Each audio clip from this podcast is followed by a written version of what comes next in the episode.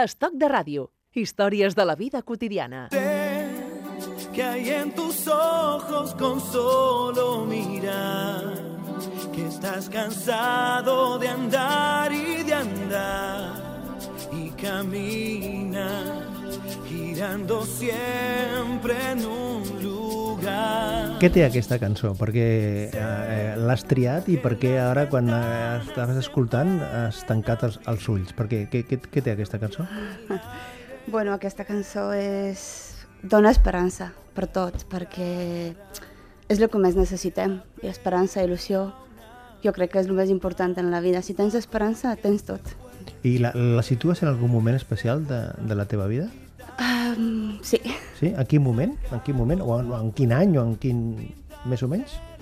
bueno, fa cinc anys, quan vaig posar en marxa tot, tot el tema empresarial, pues, escoltava la ràdio i hi ha hagut un dia que estava a Barcelona, eh, en una caravana, no recordo la zona, però va cantar aquesta cançó i no sé, em va posar l'ànim i tot, és que tot és possible, no sé, jo sóc una persona molt positiva i, i aquesta cançó doncs ho transmet tot, és la- l'esperança la, de poder tirar endavant, de, de, bueno, de, de trobar el camí, no? Sobretot jo ho parlo des de nivell empresarial perquè, clar, estic en un món intens, vale? que són les reformes i, bueno, i aquesta cançó m'encanta.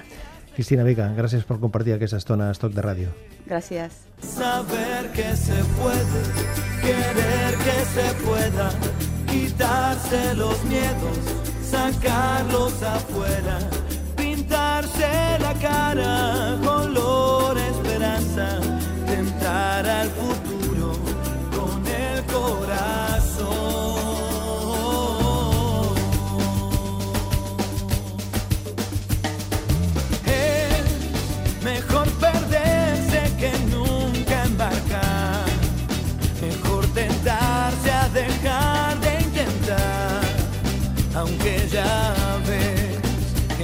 És eh, mejor perderte que nunca embarcar, eh? diu aquí aquesta cançó. Eh, això és el que va determinar que en un moment decidís eh, agafar un autocar i fer 36 hores des de Romania fins a Catalunya? Pues sí, fins i tot en aquell moment no coneixia aquesta cançó, però bàsicament sempre he tingut allò dins de, o sigui, de la força no? de, de tirar endavant i millor perdre-se que no, no embarcar, no? O sigui, mai m'he quedat curta, és part de la meva forma de ser, tiro endavant. Després, bueno, em llanço a la piscina i a vegades pues, veus que l'aigua està freda, està calenta, però em llanço, és part, part meva, sóc així. Cristina, per, per què a l'any 2003 eh, dius me'n vaig cap a, cap a Catalunya? Què és el que et dona l'impuls o la voluntat, les ganes? Eh, per què? Perquè havia acabat el batxiller i volia fer una carrera d'arquitectura. Uh -huh. Clar, eh, jo sóc d'una família molt humil i no m'ho podia pagar perquè les places públiques eren molt limitades i a l'Estat allà no t'ajudava. Llavors, clar, eh, veia gent que sortia a l'estranger i guanyava molt, bé, guanyava molt bé la vida. Guanyava en tres dies el que ja guanyaves en un mes, no? I, bueno, vaig decidir sortir, a veure si aquest, si, si aquest pot, jo també. És allò el que tinc dins, no? Moltes vegades faig de, com li dic jo, de mono, no? Perquè copio, sobretot gent que té èxit, m'agrada mirar-la i veure si puc robar el que està fent per tenir èxit, no? I en aquells moments vaig veure que, bueno, que la gent sortia i que tornava amb calers. I vaig decidir pues, venir aquí estalviar per tornar a fer una carrera allà. Però per què Barcelona i no Castelló, no, no Madrid o Bueno, això ho va decidir l'univers. l'univers? Mm? Sí, bueno, a veure, aquí hi havia dos, dos rutes. Una era Inglaterra, perquè tenia una amiga, i l'altra era Espanya, i, i també perquè parlava anglès, una mica d'anglès, vale? i Espanya eh, perquè parlava castellà. Vale? I teníem una amiga que vivia a Premià de Mar. Ah, caramba. Vale? Per això, per això. Uh -huh. I també parlava, com que jo dominava una mica el castellà, perquè a Romania la tele eh, posa subtítols. Llavors, clar, eh, fa, fem des de molt petits molta escoltació i per això tenim, fa, crec jo, eh, facilitat per, per entendre les idiomes. Però quina, quines coses eh, veies en castellà? A la, Telenovelas. ¿Telenovelas, por ejemplo? Eh, Quina? Te'n recordes alguna? D'alguna que et va cridar l'atenció, Ja no, especialment? ja no, però... Però, eh, però a més a més també la, la, la facilitat o la relació tan directa que hi ha entre el romanès i el català i el, i el castellà, és a dir, que és més fàcil, per dir d'una manera, no? Sí, són llengües latines. Llavors, clar, per això... I, i per això pues, he vingut aquí, a Mhm. Catalunya. Arribes a Catalunya i et trobes amb una societat que te la imaginaves? Tenies ja informació o arribes i...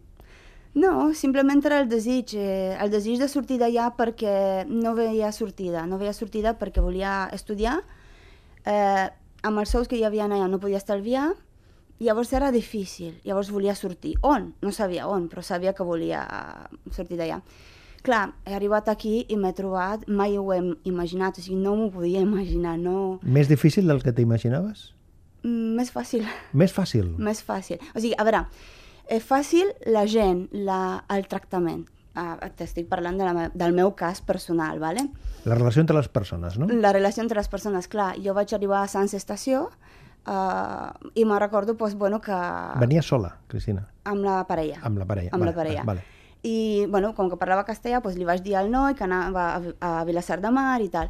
Me recordo que em deia Mataró i, i no entenia què era. Clar. Doncs em va fer el dibuix. Em va fer el dibuix del tren i que al, al frontal del tren posa Mataró. Mataró, o sigui, clar, clar. És la línia de Mataró. Exacte. Eh, clar, um, aquella, o sigui, aquell desig d'aquell senyor, perquè jo ho entengui, home, això no es pot pagar. Al meu país, t'ho torno a dir, la meva experiència personal és que com que hem sortit del comunisme, la gent està ferida. I quan un està ferit, pues, um, es port, no és tan sensible, no és tan empàtic, no és tan... Està encara present tot això allà a Romania? Per, per, per... Menys, però sí. Sí? Jo sento que sí, clar. Clar, ja, ja, ja arribes aquí i et notes, notes una, una diferència, això que deies, amb la relació amb les persones, que et va resultar fàcil en aquest cas, no? Sí, Eh, sí, fàcil. exacte. I als, als, als inicis, eh, a l'hora de trobar feina, com, com va anar? Va ser complicat? Eh... Home, uh, tenim una associació de romanesos i a través d'aquesta amiga ella coneixia una altra i bueno, em va ajudar. Al cap de dos mesos jo estava treballant, o sigui, mm, el, mm, els contactes de, de, de gent del teu país pues, Clar, era clar, fàcil, no?, per, Sí, sí, sí. mm, per aquesta banda. I vaig començar en una residència treballant, de cuidar gent gran. Uh -huh. Eh, vaig treballar uns mesos, després, pues, perquè hi havia unes baixes, eren unes substitucions. I com que parlava el castellà, pues, bueno, va ser fàcil poder accedir-hi. Després vaig anar a viure a, en un pis compartit, que això és algo que no s'acaba de portar bé quan arribes aquí, però després, bueno, és el que hi ha i tires endavant, no? Eh, vaig treballar d'ajudant de cuina a Cornellà de Llobregat, gairebé un any. I vivies, llavors? A Cornellà. A Cornellà. Sí, o sí, sigui que sí. treballaves i vivies a Cornellà. Sí, exacte. I, bueno, i en aquest cas era un bar del barri on anava a prendre el cafè i bueno, un dia va sortir i, i bé, m'ha encantat perquè he pogut aprendre molt sobre la cuina d'aquí. Llavors, clar, està, està bé, està genial. Mm. El més difícil, quan arribes, eh, quan et trobes aquí, quan comences aquesta nova etapa de la, de la, teva, de la teva vida, en, en deies que potser la, la, la solitud, la sensació de solitud, Sí, Eh, bueno, per mi, no? Perquè, bueno, a veure, lo... quan vaig començar a treballar a la residència, uh, vaig treballar dos dies i després vaig cobrar 84 euros, me'n recordaré tota la... 84 euros per 3 dies? Dos dies, De dos, dies, 82. 42 euros al dia. Era gairebé el que jo guanyava en un mes, doncs això et dona un xutet d'energia perquè, a veure, els diners són energia, llavors, clar, uau, no? això va ser una part uh, positiva. Però després et, et, et sents sol, però és una soledat interna teva, perquè no tens la família, perquè no... És tot això el que et falta. No perquè la gent no, no estigui amb tu, però està amb tu d'una manera superficial no, no toca el teu cor, per, per dir-ho així, no? I és allò el que pitjor he portat, no? Sobretot que arribava el Nadal, i clar, els costums, estàs aquí, tothom està amb la seva família, tu no la tens, llavors, clar, eh, sobretot que Romania té moltes tradicions de, per Nadal, de, bueno, de cançons, i anem, fem una pinya, i anem de casa en casa, cantant, Nadales, i bueno, està bé, està guai, està genial, no?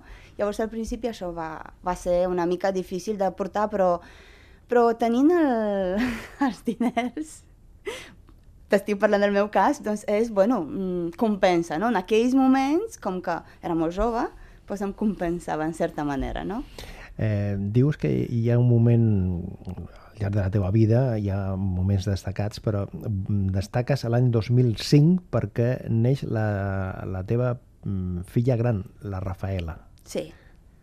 Què és el que significa que aquest moment, precisament, Cristina, jo que tinguis la, la primera filla? Ah, home, uh, Perquè, clar, estàs en un altre país i dius, clar, clar, o sigui, va faig això. família, això ja és, té, té una, un recorregut, no? una, un compromís, no? Un, Exacte, és, és un moment intens perquè, primer, no... Bueno, en aquell moment no estava dins dels, dels plans, no? No estava. Qu- Clar, i després el que dius tu, no tens la família, no això, no l'altre, però aquí un altre cop m'acompanya la societat, perquè vas a una comadrona, vas a unes visites mèdiques, vas a això, i, i et trobes tot això, i te'n recordes de com era el tractament sanitari a Romania, que encara li falta, ostres, i no sé, saps? O sigui, tot va ser, o sigui, uh, als principis, encara, ara ja no, però uh, tot passa per comparacions, no? Compares. Te'n vas a l'Ajuntament i compares, te'n vas allà i compares, te'n vas allà i compares i dius, ostres, i per mi gairebé tot, o sigui, 99,9 és positiu. Mm, La meva experiència, no? el tractament, això i l'altre. Llavors, clar, eh, neix la nena i, bueno, mm, clar, comença un nou capítol a la meva vida. De fet, en aquell any, 2005, és quan vaig a viure a Sabadell. Mhm. Des d'aquell any ja no he sortit d'allà. O, Encara o estic sigui, visquent el- allà. l'any 2005 te'n vas a viure a, a Sabadell, que és un de, dels, dels moments també, eh, allò, un punto i a part, és a dir, Sí. que hi ha un punt i, i canvia un- una, una mica Sí. massa molt la teva, la teva vida. Bueno, canvia perquè en 2005 és el moment quan lloguem un pis a Sabadell i vivim sols, jo i la meva parella. Clar, això és un pas important. Després de dos anys vivint amb gent, compartint pisos, pues, bueno, hem viscut en dos llocs, eh? Tampoc hem estat d'aquí per allà. Però és un moment important perquè tindràs la casa, la teva casa, no? I això és important per tu. I, bueno, després ve la nena i la, la parella, pues, bueno, treballava a Sabadell, l'empresa era de Sabadell. I per això hem, hem anat a parar allà. Llavors, clar, la nena comença al col·le i tal, i la meva vida ara és a Sabadell. Mhm. I ara s'expliques eh, que això també comporta un canvi d'activitat professional, per dir d'una manera, però eh, abans eh, escoltem eh, aquest raper alemany que es diu Nana, eh, que el tries per què? Per què tries aquesta, aquesta peça de Remember the Time de, de Nana? perquè aquesta cançó estava molt de moda quan jo tenia 14 anys, quan, quan he acabat el... O sigui, jo he estudiat en un poble i després per fer el batxiller tenia que anar a la ciutat, mitja hora d'autobús cada dia. Clar, per mi anar a la ciutat era com anar a Nova York ara, no? Era donar un pas, no? Créixer. Clar, la ciutat sempre va a mi, em va, uau, no? La ciutat. I estava molt de moda aquesta cançó en aquells temps, i anava a la discoteca també, i amb els amics, i no sé, em va... em trobo bons records.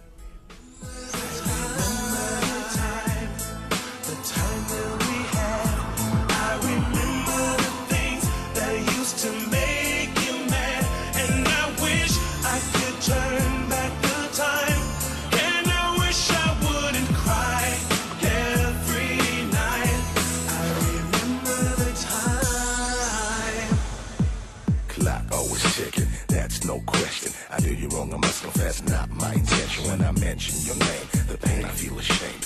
If I could, I would, it's only me that I can blame. My time was on, I had to move, no substitution. I took En aquest recorregut que estem fent amb la trajectòria vital de la Cristina Vica, que l'any 2003 arriba des de Romania després de fer 36 hores amb autocar. Eh, l'any 2005 neix la teva filla, la teva filla gran, la Rafaela. Eh, Te'n vas eh, a viure a Sabadell i comences una activitat professional amb, el- amb la teva parella per eh, mm, portar la gestió administrativa de la seva activitat, que era al cap i a la fi el que, el que a tu t'interessava des d'un punt de vista professional, no? aquesta activitat eh, administrativa. Bueno, tenia que buscar el punt comú entre cuidar la nena, vale, fins que va començar el col·le, i, i, bueno, i, i fer alguna cosa, perquè jo no puc estar sense fer res, o sigui, no necessito alguna no, que em motivi. Llavors, clar, no era molt petita jo no tenia família aquí, i clar, què fas, no? Eh, estava jo... De fet, encara no tenia els papers. A 2005 no tenia jo. A la meva parella sí, però jo no.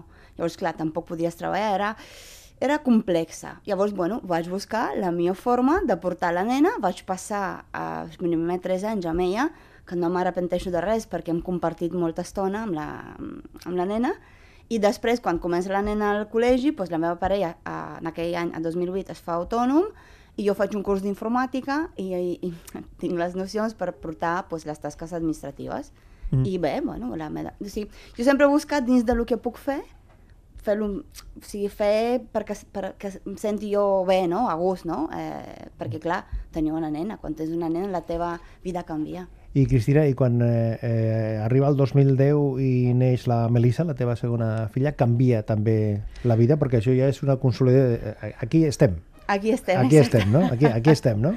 Sí, sí, però bueno, la, la Melissa pues, ja venia per acompanyar la gran, perquè jo, bueno, que és, és genial tenir germans, jo tinc dues, llavors sí, sí, ja es consolida la, la família, no? Ja... I feina feta, com es diu, no? Feina feta. I després de, del naixement de la teva filla eh, passa, eh, segons eh, signifiques tu, un de, dels moments eh, més importants de la, de la teva vida, que és que t'apuntes a un curs del vapor Llong a Sabadell. Sí. I què significa això? un abans i un després. jo quan em pregunten sobre aquest tema en concret, et dic que és com si fos el, el conte de Ventafocs, però no hi havia un príncep, sinó hi havia una oportunitat. Uh, pot, puc dir que era l'oportunitat que jo estava esperant, no? Eh, què passa? Que a 2010 eh, ara m'arriba una carta perquè fan una crida per informar-nos d'un nou projecte que es fa al Vapor Young, que era la primera vegada que es feia. I era un, un curs, eh, una formació professional per, en certa forma, de reciclatge per administratius, vale? Eh, amb una metodologia molt, no, molt nova perquè tu no anaves a estudiar, anaves a treballar i et podies equivocar. O sigui, tu anaves a un espai, que era un espai de 100 metres, que es va crear precisament per això, eh, amb tots els departaments que hi han dins d'una empresa. Llavors, eh, tenim recursos humans, tenim comptabilitat, tenim tot això. I aquí doncs, tu vas a treballar. Tens un, uns tutors que, bueno, que et fan una mica de preparació, però gairebé tu comences ja treballant. I si t'equivoques no passa res. Això era lo genial, no? Llavors aprens, vamos, fantàsticament. Bueno, doncs fem aquesta reunió d'informació i em va encantar. Perquè des de sempre el meu somni va ser treballar en un despatx d'administrativa o del que fos, perquè com que a Romania fa molt de fred, treballar l'hivern fora és, bueno, pateixes bastant, no? Llavors, clar, quan jo em vaig enterar de tot això i vaig saber com es fa, vaig considerar que, bueno, que era fantàstic, no?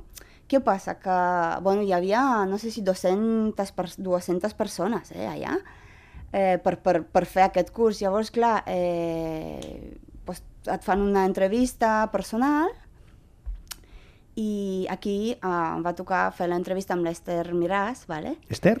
Miràs. Eh, I, bueno, que és la cap que porta el Vaporeon, i ella em fa l'entrevista i clar, jo no, no tenia doncs, ni la... Pre o sigui, uh, la preparació, ni havia treballat un despatx, vale? portava les factures i quatre tasques administratives de la meva parella, però això no era un reciclatge, no era per administratius, no? però jo li vaig explicar amb tota la meva il·lusió que, que, que era el que jo necessitava i que, que muntar... Per... A més a més, aquesta empresa, com que era la primera vegada que es feia, es muntava, no? I per mi conèixer tot això, com es munta, no? Eh, Perquè aquesta... precisament la formació era eh, conformar una empresa. Conformar una... O sigui, eh, era... Crear una empresa, eh? Crear-la... Mm, bueno, eren més que res les tasques, però en aquest cas, com era el primer, es tenia que crear l'empresa, aquesta Clar. simulada. Uh -huh, correcte. Vale? De, el segon curs ja no ho tenien que crear, ja ho tenien, no? Mm. Llavors fer el logo, clar, Vas aprendre com es munta una empresa. com es munta una empresa. Com es munta una empresa. Exactament, i vaig aprendre moltíssim, moltíssim. I aquesta senyora, doncs, uh, li vaig, jo li vaig dir que, que seria una gran oportunitat per mi i va decidir fer l'aposta per mi. I a dia d'avui d'avui diu que va ser una bona aposta, perquè no s'arrepenteix de donar-me l'oportunitat. I jo estic molt agraïda. I això és el que mm, provoca, Cristina, que tu agafis l'empenta per muntar la teva empresa, una empresa de reformes a l'any 2011. Eh, eh, o sigui, aquest curs allà a, Sabadell, al, al Vapor Llong, és el que et dona pistoletazo de salida? Sí, sí, perquè com que l'empresa simulada es tenia que crear, es tenia que formar, uh, fer els estatuts, tot això, o sigui, és que clar, ho hem parit nosaltres, no? Els, els 15 persones que hi havien, clar, jo ho vaig veure i no sé, vaig donar un subidon i, home, a veure, es pot fer, es pot fer. I l'empresa que has muntat, que es diu Crisbica, eh? Sí. crisbica.com, més concretament, eh, que és una empresa de, de reformes? Sí, de reformes i, bueno, disseny d'interiors, i sí, sí. Ah. I com està el món de, de les reformes? Uh, bueno, depèn del punt de vista que el miris. A mi, per mi, és un món que m'encanta. um, Ens agrada reformar més enllà de la reforma de, del, del bany, de la cuina, però reformar la part també més, més estètica, a banda d'aquestes reformes més, eh, més necessàries. Jo crec que sí, aquí depèn de cadascun, però la casa d'una persona, um, si ho sap o no, uh, representa la seva vida, o sigui, la teva casa et representa. Llavors, clar, uh, el que tu sents per dins i com tu ets, això, en certa manera, queda reflectit en la teva casa. Llavors, sí, sí, jo, jo els clients que en tinc, pues, uh, efectivament, pues, miren el, el disseny i totes aquestes coses. Escolta, Cristina, i si agafes el retrovisor, ara, i mires eh, cap enrere, eh, i, què és el que veus? Què és el que veus? mai havia somiat on estic. O sigui, mai havia somiat arribar aquí. Et poses objectius i tal, però no, no, no ho havia somiat, no havia... Tira, tira i tira, tira endavant, veus això, la, la vida et porta, no?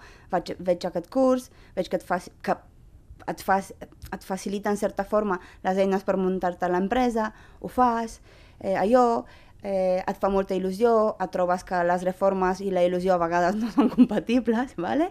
eh, no passa res, anem a mirar això o l'altre, pues, bueno, és un, és un continu, és, és continuant, continuant, és la vida. El que passa que tens una empresa mm, des de fa set anys, és a dir, que és una Sí. empresa consolidada en el sentit de que Sí. té un recorregut eh, clar. I si mirem cap, a, cap endavant, t'atreveixes a mirar o no, o no mires cap endavant? En el sentit de que què passarà d'aquí dos anys o què estarà, com serà la meva vida d'aquí no sé què? O no, o no, o no et planteges això? Mm, sí, però no, o sigui, no amb necessitat de que es compleixi. Sinó és, és, un, és un projecte que, que ho dius i ho deixes estar. Una de les coses que m'agradaria fer, si puc, és estudiar disseny d'interiors. Mm -hmm. perquè jo no tinc una carrera, fer la carrera. Um, un altre mm, projecte que pot ser és uh, fer un, un showroom on tinguis allà pues, tot exposat, que el client pugui venir, però no, no tinc la necessitat de que es compleixi. Vull dir, clar que hem de somiar, hem de somiar, i a lo grande, però anem per passos.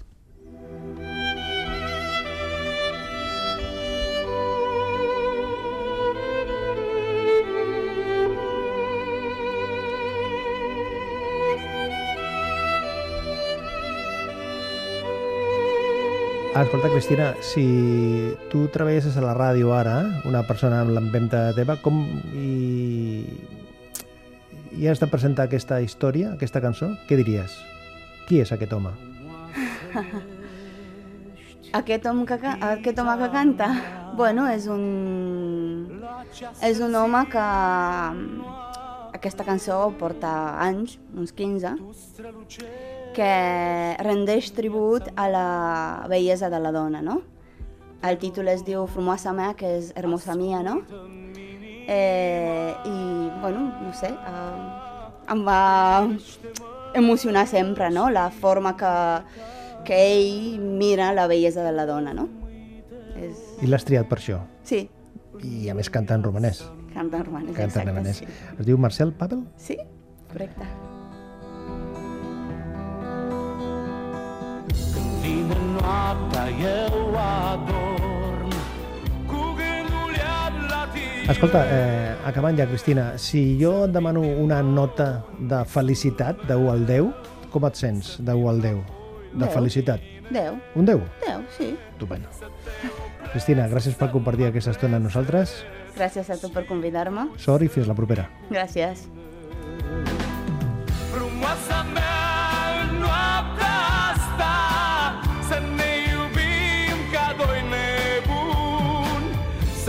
altarul vieții tale Să fiu iubitul tău din